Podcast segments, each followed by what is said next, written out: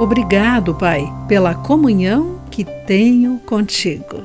Olá, amigo do Pão Diário. Muito bem-vindo à nossa mensagem do dia. Hoje lerei o texto de M. Peterson com o título Cartas que Ultrapassam o Tempo.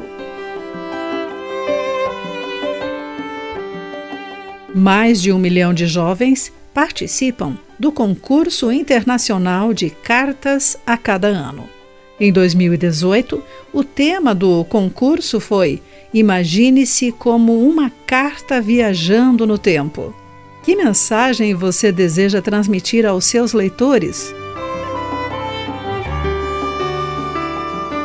Na Bíblia, temos uma coleção de cartas que, graças à inspiração e orientação do Espírito Santo, ultrapassaram o seu tempo e chegaram até nós. À medida que a igreja cristã crescia, os discípulos de Jesus escreviam para igrejas locais na Europa e na Ásia Menor para ajudar as pessoas a entenderem sua nova vida em Cristo. Muitas dessas cartas estão na Bíblia, que lemos hoje. O que esses escritores de cartas desejam transmitir aos leitores?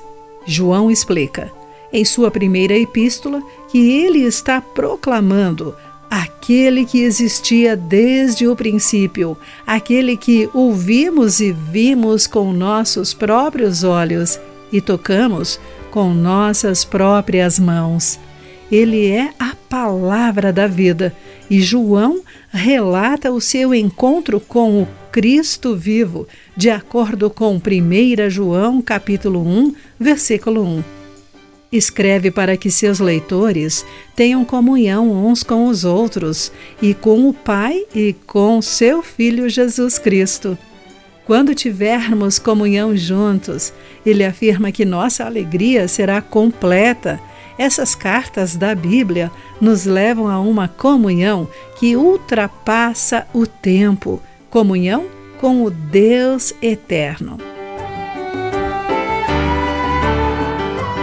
Querido amigo, se você escrevesse uma carta a um amigo, contando como o encontrou o Deus vivo, o que diria? Reflita sobre isso. Aqui foi Clarice Fogaça com a mensagem do dia.